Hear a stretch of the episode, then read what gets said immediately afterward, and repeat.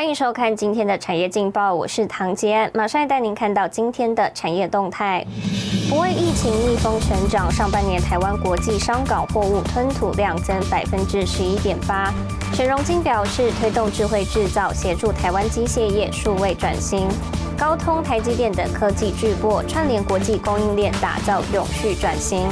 香港被欧盟列入观察名单，KBNG 表示台商将受影响。来关心台股，美股在科技股强力反弹下收高，激励台股今天早盘大涨超过百点，高点触及一万六千五百六十八点。但随后因台积电、货柜三雄等股无力上攻，指数翻黑，一度下探一万六千三百六十一点。市场仍担忧美债务违约、美元政策等因素，导致上涨力道疲软，显示整体格局没有摆脱持续下跌的趋势。唯一看起来强势的应该是塑化股，但受到台股主流全指股休息，整体弥漫观望气氛，提供给您参考。接下来请看今天的财经一百秒。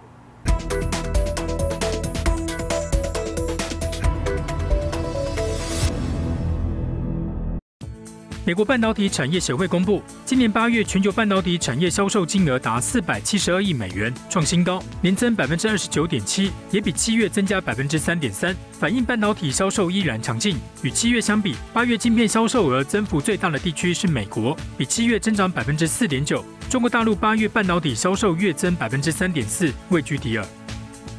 研究机构的拆解报告指出，苹果新款 iPhone 十三 Pro 硬体成本比去年 iPhone 十二 Pro 高约二十一点五美元，约新台币六百元。主要拉升价格的零组件是 A 十五处理器、储存型快闪记忆体跟荧幕，其中 A 十五处理器由台积电独家操刀，与台厂最为相关。中国大规模限电冲击各产业。韩媒报道指出，中国电力危机也影响到半导体原料的供应，包括黄磷等原料产量锐减，进一步为原先就已经紧张的半导体供应链再添不确定性。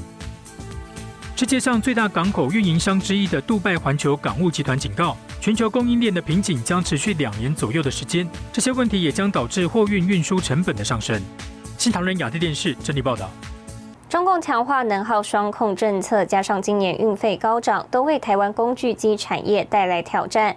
展望第四季，业者态度乐观，看好欧美市场经济复苏。工具机工会预估，今年台湾工具机产值成长幅度可望达到三成。今年的工具机虽然手上订单很多，但是也很辛苦，那这个获利也不如预期。台湾工具机产业面临运价飙涨，加上中国限电，都为产业掀起波澜。但展望第四季，业者态度乐观。欧美因为疫情的关系，也逐渐复苏，欧美市场的这个增增增加，可能也会抵抵消这个大陆限电的。的的这个呃问题，第四季我想会比第三季好，会比第三季成长大约十个 percent。二一年跟二零年来比的话，哈，一到八月哈。就成长了二十二 percent。如果二一年跟二二年来比，要成长二十五趴到三十五趴是没有问题的。台湾是全球工具机前五大出口国，预估二零二一年台湾工具机出口总额近二十七亿美元，相较于二零二零年成长百分之二十五。如果全球制造业持续复苏态势，二零二二年台湾工具机出口有望成长百分之三十。结合台湾资通讯的核心技术，来达成少量、多样、弹性化。的客制化生产的一个模式，可快速的来回应全球终端市场的需求，手机以及电动车、半导体都可看见到台湾工具机在国际上。扮演的一个角色。行政院副院长沈荣金亲自出席二零二一年工具机产业白皮书发布记者会，这是工具机工会成立超过十五年来推出的第一本产业白皮书。工具机工会借由白皮书向政府提出建言，希望政府成为产业后盾。白皮书以二零三零年为里程碑，继续提升台湾工具机产值在全球占比达到百分之八。新台电视千里张元婷，台湾台北报道。带您看到今天的国际重要财经报纸信息。彭博社：全球股市震荡加剧，更多欧美 IPO 计划喊停。金融时报，脸书吹哨人向美国证交所提交内部报告，显示脸书以错误讯息误导、欺骗投资人。华尔街日报，WTO 调升今明两年全球贸易成长预估值，今年成长百分之十点八，明年成长百分之四点七。日本产经新闻，日本执政党议员邀谢长廷座谈，有意助台加入 CPTPP。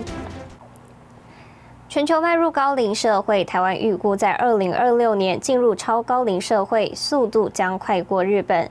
在台湾有这么一群人看重预防长照，打造乐龄俱乐部。其中的发起人银建业女董座黄凯琳，从十一住行娱乐来协助银发族找回快乐与尊严，同时也传递孝亲的传统概念。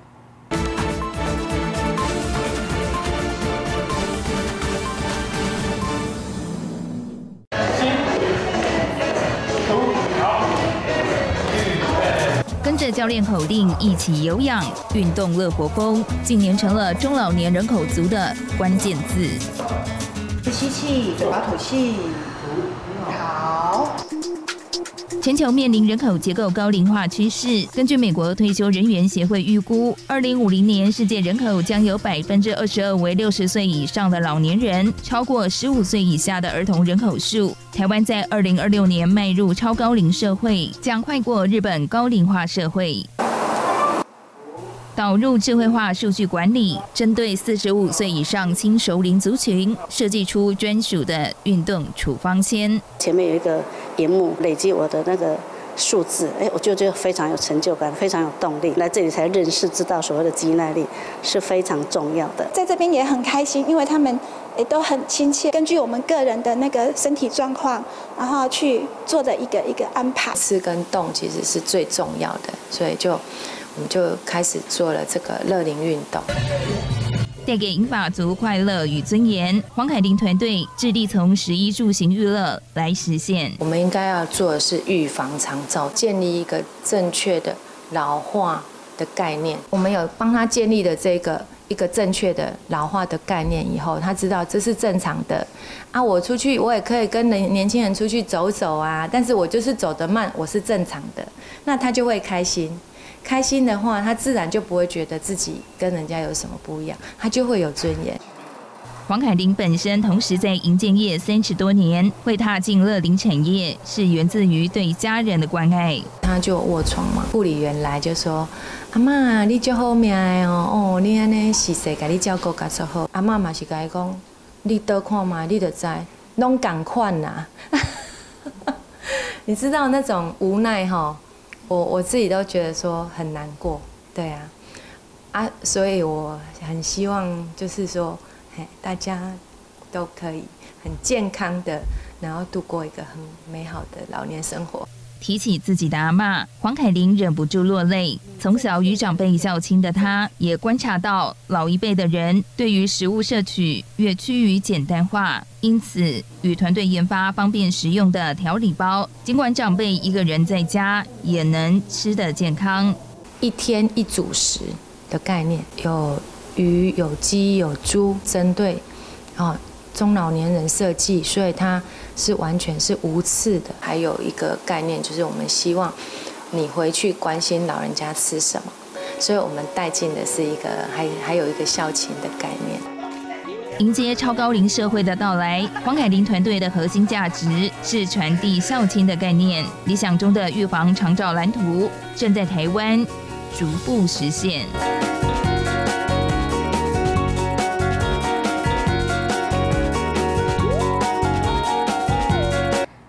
看到明天十月七号星期四有哪些重要的财经活动。